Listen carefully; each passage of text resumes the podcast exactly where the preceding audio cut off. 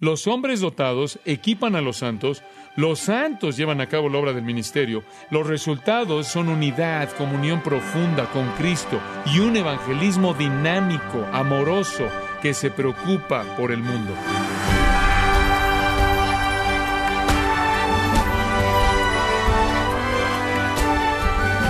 Le damos las gracias por acompañarnos en este su programa, gracias a vosotros, con el pastor John MacArthur.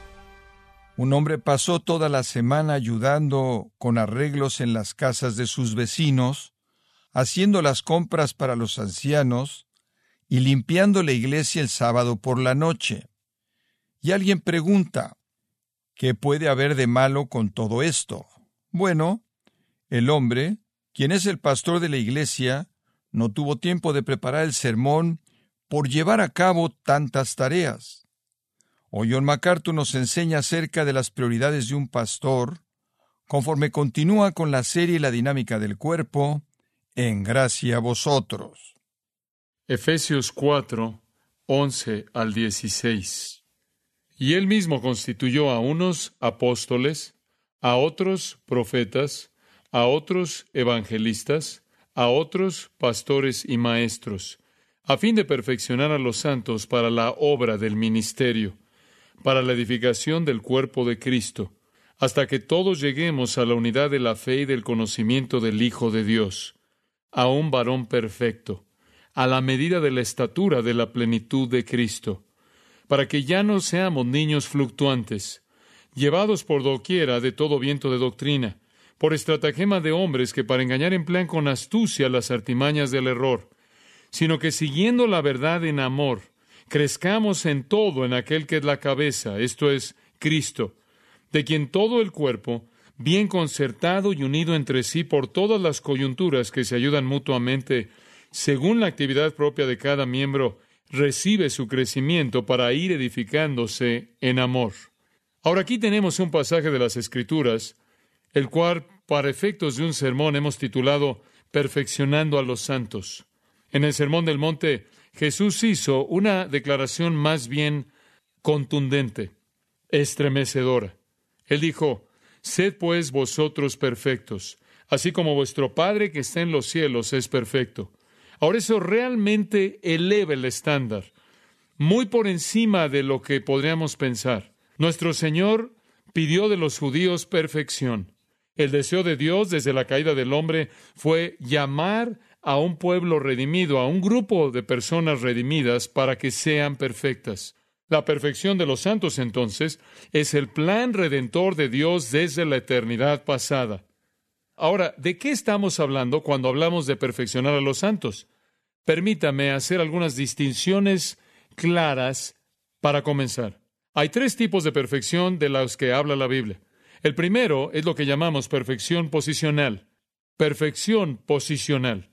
Esto es que somos perfectos en Cristo delante de Dios. Cuando usted creyó en Cristo, cuando usted lo recibió posicionalmente delante de Dios a través de la salvación, usted se volvió a los ojos de Dios perfeccionado en Cristo. En Hebreos 10, 14, el escritor dice, porque por una sola ofrenda Él ha perfeccionado para siempre a los que son suyos. Entonces, desde el punto de vista posicional, esto es nuestra posición delante de Dios, somos hechos perfectos cuando creímos en Jesucristo. Cuando el pecado es pagado y quitado como una barrera entre nosotros y Dios, en Cristo somos hechos perfectos. El segundo tipo de perfección es la perfección definitiva. Esto es algo que todavía no hemos experimentado, pero experimentaremos en el futuro. En Hebreos 12:23 se refiere a la iglesia de los primogénitos, los que están escritos en el cielo, Dios el juez de todos, y los espíritus de los hombres justos hechos perfectos. Los espíritus de los hombres justos hechos perfectos. Lo que significa son santos que han sido llevados al cielo. Ahora, cuando Pablo en Filipenses 3 habla de su muerte y resurrección, él dice, no que lo haya alcanzado ya, Filipenses 3:12, ni que ya sea perfecto. Él está viendo hacia adelante, hacia su perfección definitiva cuando Él sea como Cristo. Entonces hay una perfección posicional, la cual es nuestra hora. No necesitamos preocuparnos por esa, está hecha. Hay una perfección definitiva, la cual es nuestra en el futuro, por la cual no podemos hacer nada hasta que salgamos de este mundo. Y hay una tercera área de perfección, y eso es lo que llamamos la perfección experimental. Y esta es la vida práctica día tras día de un creyente.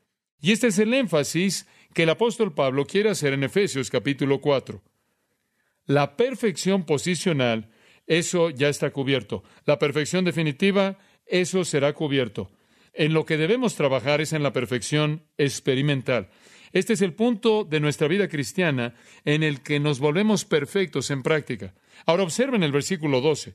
La razón por la que hay evangelistas y pastores maestros, así como lo vieron apóstoles y profetas, es para perfeccionar a los santos. Ahora, observe eso. Esos hombres no podrían hacer de su perfección perfecta. Solo Cristo podía hacer eso. Esos hombres no pueden hacerlo perfecto de manera definitiva. Solo Dios puede hacer eso. Pero somos llamados a llevar a los santos a un tipo de perfección práctica y de eso es de lo que trata este pasaje.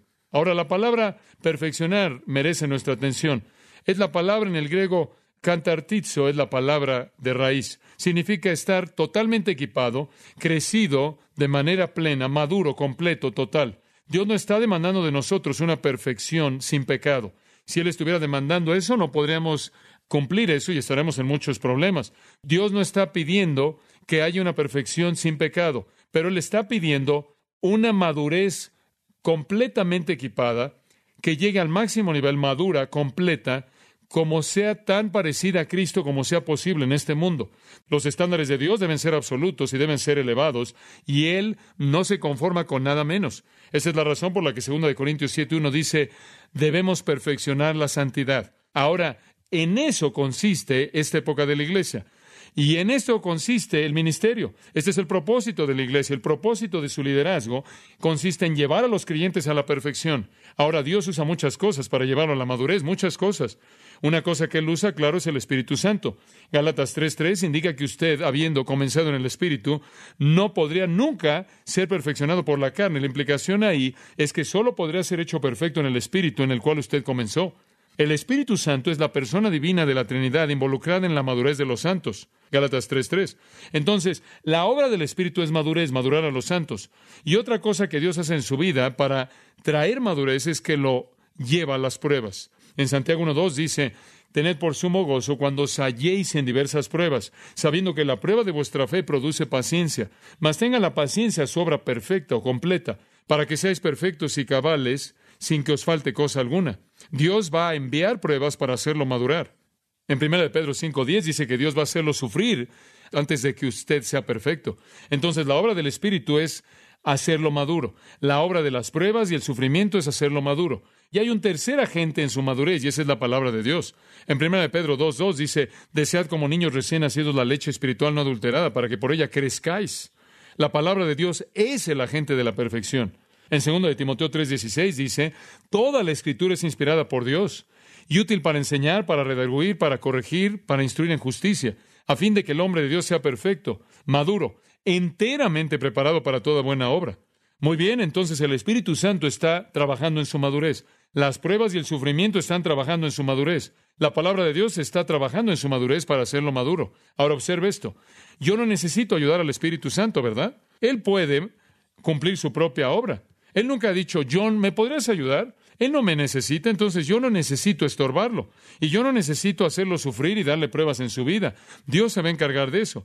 Pero el área en la que estoy involucrado para perfeccionar a los santos es el área de usar la palabra de Dios para llevarlo a la madurez y eso es lo que esto está diciendo.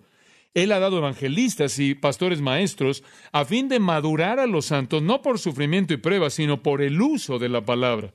El propósito entonces de todo lo que ocurre en su vida la palabra, la obra del Espíritu, las pruebas, el sufrimiento, todas esas cosas deben traer madurez práctica y experimental para hacerlo maduro, para hacerlo que crezca completo, esté totalmente equipado. Al final de la carta a los Hebreos, esta fue la bendición final. Versículo 20 en el capítulo 13. El Dios de paz que trajo de los muertos a nuestro Señor Jesucristo, el gran pastor de las ovejas, mediante la sangre del pacto eterno, Él mismo os perfecciona en toda buena obra para que hagáis su voluntad. Esta es la bendición. Pablo le dijo a los Corintios, sed perfectos. Este fue el deseo, esta fue la meta de la vida práctica del cristiano a través del ministerio del Espíritu, a través de pruebas, a través de sufrimiento, a través de la palabra. Ahora, hombres dotados son entonces dados a la iglesia. Lo dice de manera clara, porque dice en el versículo 12, o para o a fin de perfeccionar a los santos. Los pastores maestros, los evangelistas, los que fundaron iglesias en tiempos bíblicos, fueron los catalizadores para echar a andar la madurez de los santos hasta que el cuerpo entero sea edificado. Ahora, en este pasaje encontramos tres características enfatizadas acerca de la perfección. Veámoslas. Número uno es el progreso a la perfección. Número dos es el propósito en la perfección. Número tres, el poder de la perfección. El progreso a la perfección, versículos 11 y 12, muy simple. Algunos apóstoles, algunos profetas, otros evangelistas y pastores maestros. Creemos que eso se refiere a pastores maestros a fin de perfeccionar a los santos para la obra del ministerio, para la edificación del cuerpo de Cristo. Ahora notará que hay un progreso aquí. Paso número uno es este, los hombres dotados equipan a los santos. La palabra perfeccionar puede ser equipar o madurar, lo que sea. Él dio, versículo 11, ¿quién dio? Cristo dio. Él dio qué? Algunos hombres, apóstoles, profetas, evangelistas y pastores maestros. ¿A quién? A la iglesia. ¿Con qué razón? Para perfeccionarla, para hacerla madura. Son trofeos en su conquista sobre Satanás en la cruz. Son regresados a la iglesia como dones con el propósito de madurar y equipar a los santos. Ahora, nuestras tareas, dadas por nosotros por Dios, consiste en traerlos a ustedes, llevarlos a la madurez, llevarlos a un término de madurez, a un individuo totalmente crecido en Cristo y en la palabra, amados, y nunca se queda corto de eso. Mi propósito no es llenar un edificio. Dios no dijo que Él ha dado a algunos evangelistas y pastores maestros para llenar el edificio. Ese no es el propósito. Ni siquiera es salvar a gente. La obra de un evangelista, amados, no solo era llevar a gente a Cristo, no, no. Era llevarlos a la madurez en Cristo. No es un concepto bíblico el que un evangelista es un hombre con 50 sermones y 50 trajes que continuamente está viajando. No. El concepto bíblico de un evangelista es el mismo que del pastor maestro. Él tiene la misma responsabilidad. La única diferencia es que él iba a áreas donde Cristo no había sido nombrado. Y nuestra tarea dada por Dios no consiste en llenar un edificio. Mi responsabilidad como ministro del Evangelio, como maestro de la Biblia, no es presentar un programa. La responsabilidad que tengo para con ustedes no es proveer el programa social más grande como sea posible en esta iglesia. Mi responsabilidad para con ustedes no es asegurarme de que sean entretenidos. La tarea que tengo, dicha de una manera simple, es equipar a los santos. Y amados, los apóstoles de la primera iglesia entendieron esto. Hombre, lo entendieron de manera total. Simplemente para darles un vistazo de lo claro que era esto en su mente, escuchen lo que Pablo dijo en Colosenses 1.28, refiriéndose a Cristo como el antecedente a la palabra en quien dice Cristo a quien predicamos. Ahora escuche, amonestando a todo hombre y enseñando a todo hombre en toda sabiduría, dándole toda la sabiduría de Dios, a fin de que presentemos a todo hombre perfecto en Cristo Jesús. Pablo dijo, la meta de mi ministerio es madurar a los santos para edificarlos, no solo para que dejen de ser una multitud de bebés espirituales que están gritando, que están ahí por todo el mundo, sino ganarlos y edificarlos para que todos maduren. Hubo un querido santo de Dios llamado Epafras.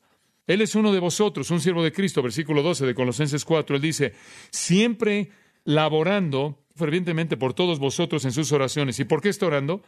Para que seáis perfectos y completos. Ahora él sabía cuál era la meta del ministerio. Él sabía cuál era el objetivo del ministerio. Pablo dice en esa despedida al final de 2 de Corintios, finalmente, hermanos, sed perfectos. Hombre, ese es un estándar alto, pero no hay otro estándar. David inclusive lo dijo bien. David dijo, estaré satisfecho cuando despierte a tu semejanza. Amados, como ministro de Dios, nunca estaré satisfecho hasta que vea a los santos llegar a la madurez. Ese es mi llamado. Esa es la razón por la que enseñamos la palabra de Dios. El llamado a ser evangelista, el llamado a ser un pastor maestro, no es un llamado a una profesión, es un llamado a una pasión.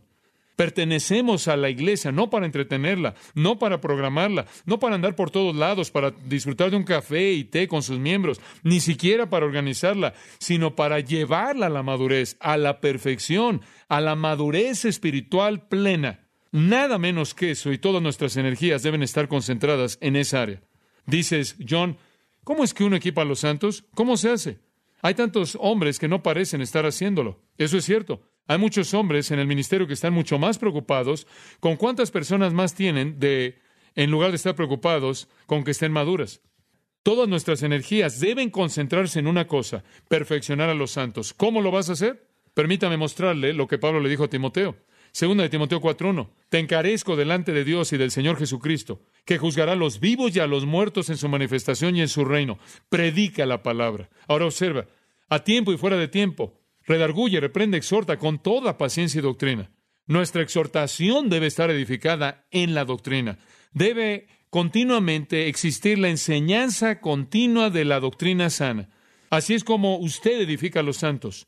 En 1 Timoteo 4:6, Pablo le dijo a Timoteo, si esto enseñas a los hermanos, serás buen ministro de Jesucristo, nutrido con las sanas palabras de la fe y de la buena doctrina. Dales doctrina, dales algo que los va a hacer crecer. En 2 Timoteo 2.2 él dijo, las cosas que de mí has oído entre muchos testigos, esto encargo a hombres fieles que sean capaces de enseñar también a otros, constantemente reproduciendo a creyentes maduros. Y para hacer eso, Pablo dice, vas a tener que estudiar, procurar con diligencia presentarte a Dios aprobado, como un obrero que no tiene de qué avergonzarse, que usa bien la palabra de verdad. Debe haber un compromiso con la enseñanza y enseñar apropiadamente, enseñar correctamente la palabra de Dios. Pablo le dijo a Timoteo de nuevo en 1 Timoteo 4:11, esto manda y enseña, este es tu trabajo, manda y enseña. Ninguno tenga en poco tu juventud, sino sé un ejemplo. En otras palabras, que tu vida respalde tu mensaje. Entre tanto que voy, ocúpate en la lectura, la exhortación y la enseñanza. ¿Sabe usted lo que esas tres cosas significan? Lee el texto, explique el texto y aplique el texto. Eso es enseñanza bíblica. En el Antiguo Testamento la dieron. Ellos leían el texto y daban el sentido, explicaban su significado. No descuides el don que hay en ti, medita en estas cosas. Ten cuidado de ti mismo y de la doctrina. Este es el corazón del ministerio. Y claro, dije que la palabra es la clave. Toda la escritura es inspirada y es dada para que los hombres maduren. Esa es la razón por la que Pablo fue a Éfeso y dijo, no he oído anunciaros que todo el consejo de Dios, no he retenido nada que fuese útil para ustedes y toda la escritura es útil. La palabra es la clave. Este es el corazón del ministerio, enseñar la palabra de Dios. No evangelismo constante, evangelismo, evangelismo, evangelismo. Vas a hacer que tu congregación se estanque en la carnalidad, demasiada leche. En Colosenses 3:10 dice esto, vestíos del nuevo hombre que es renovado en cuanto al conocimiento, los hechos, las verdades, las doctrinas de la palabra de Dios. De la misma manera, Efesios 4:23 dice, sino renovaos en el espíritu de vuestra mente. La gente nunca va a poder funcionar en base a principios que no conocen. Es la palabra de Dios lo que trae crecimiento. Cuando tuvieron un avivamiento en el día de Nehemías, comenzó en el capítulo 8, versículo 1, con estas palabras, traed el libro. ¿Alguna vez leyó eso? Traed el libro. Tenemos un deber primordial que consiste en enseñar la palabra de Dios para que ustedes maduren. Mi ministerio y el de cualquier otro que es designado por Dios como evangelista o pastor maestro consiste en equipar a los santos. Ese es nuestro ministerio y mi tarea nunca ha terminado siempre y cuando hay un individuo que permanece en la infancia espiritual. Por eso digo que nunca, nunca le he pedido a Dios que me dé más gente en esta iglesia, nunca. Nunca le he pedido a Dios que traiga más gente a esta iglesia. Nunca lo haría. No he hecho discípulos de los que están aquí. Muchos de ustedes todavía no son maduros. Y es bastante aterrador ser responsable por ustedes. Hebreos 13 dice que tengo que darle cuentas a Dios por cómo trabajo. Por eso Santiago 3.1 dice, dejen de ser muchos maestros sabiendo que recibirán mayor condenación. Es una responsabilidad seria, pero les digo que es una responsabilidad seria y simplemente estarles dando a la gente papilla todo el tiempo, estar dirigiendo mal a la gente hacia programas sociales y todo tipo de actividades de la iglesia y nunca enseñarles las cosas de la palabra de Dios. Creo que los hombres van a dar cuentas por eso, porque creo que cualquier cosa que un compromiso total con enseñar la palabra de Dios, de llevar a los santos a la madurez, es una prostitución del ministerio. Esa es una declaración fuerte, pero lo creo. Podemos estar tan preocupados con tener bancas vacías si vamos a madurar a los santos, entonces tenemos que estar en la misma frecuencia apostólica y vamos a sentir la pasión que Pablo sintió. Tenemos que ser cautivados por su corazón. Esta fue su carga. Cuando él escribió a los tesalonicenses en 1 Tesalonicenses 3:10, esto fue lo que les dijo. Noche y día orando continuamente para que viéramos su rostro. Ahora observe esto. Noche y día este hombre oró para que podamos completar lo que falta en vuestra fe. Él tenía un objetivo, madurez llevar a la gente a la madurez. Ahora, eso es lo que significa equipar a los santos. edificarlos, hacerlos estar completos. Y usted solo va a ser completado conforme aprende la palabra de Dios, conforme echa raíces en su vida. Entonces, en primer lugar, su mente debe ser renovada y después su conducta responde en su mente. Pero hay otro pensamiento. De regreso a Efesios capítulo 4, en donde dice, a fin de perfeccionar a los santos, eso también puede significar algo diferente. Ahí se encuentra el pensamiento en la palabra que se puede referir al unir muchos miembros dislocados.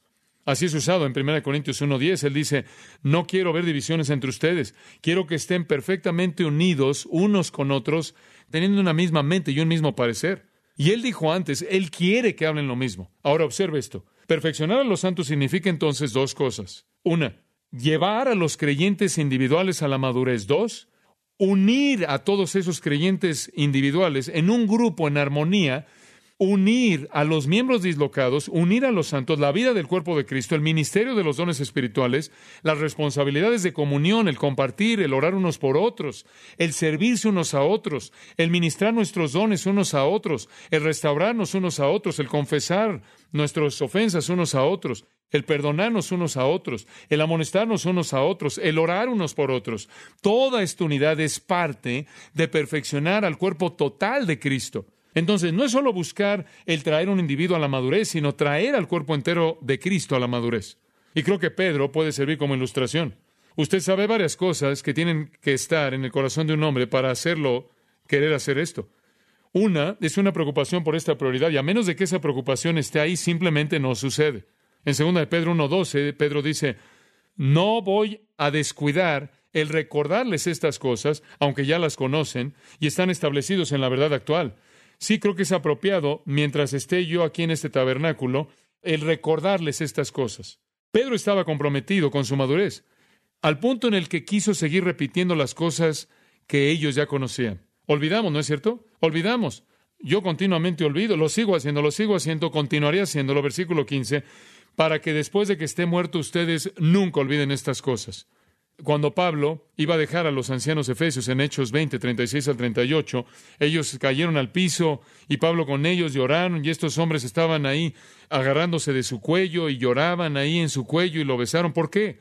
Porque Él les había dado la palabra y nunca lo olvidaron y nunca olvidaron lo que Él les enseñó. Pedro sabía eso. Él sabía que esa era la prioridad y él dice, lo he dicho, lo he dicho y lo he dicho y lo he dicho tanto y les he dado los principios con tanta frecuencia que los van a recordar cuando esté muerto. Así me siento yo. Si algo me fuera a pasar, lo cual ustedes saben que eso sería parte del plan de Dios, oraría que ustedes recordaran algunas de las cosas que ustedes han aprendido porque las hemos repetido tantas veces.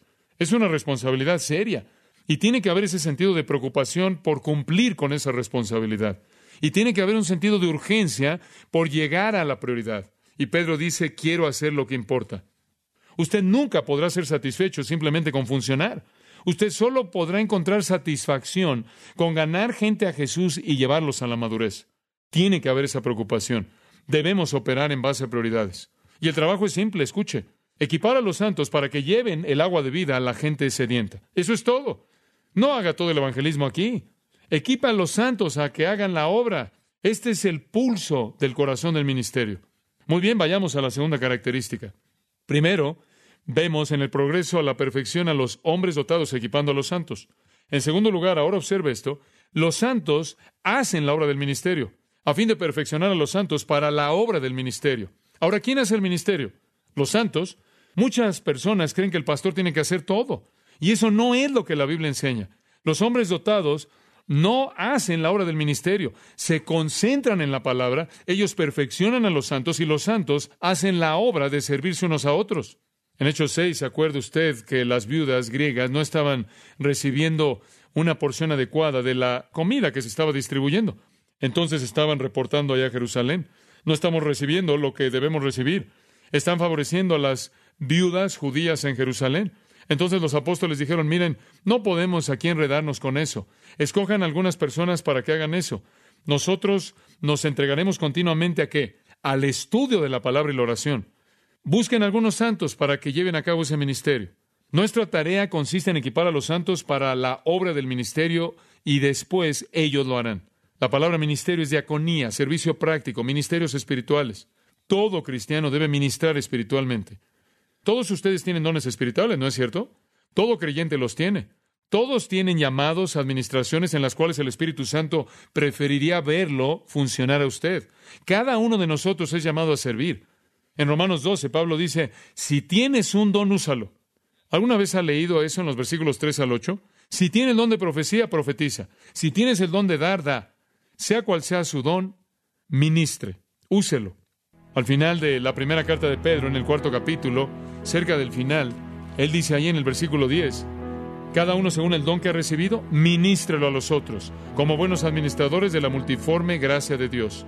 Dios le ha dado un don, usted es un administrador de él, lo cual significa que usted no es el dueño, usted solo lo administra para Dios y si usted tiene ese don, úselo. Si usted va a hablar, hable los oráculos o las palabras de Dios. Si usted va a ministrar, ministrelo conforme a la capacidad que Dios da. Y ahí le da usted las dos áreas de dones, los dones de habla y los dones de ministerio sea cual sea los que usted tenga, en la categoría que sea, si usted sabe cuáles son, úselos. Si usted no sabe cuáles son, descubra cuáles son y úselos. En eso consiste todo. Todo cristiano tiene una tarea espiritual.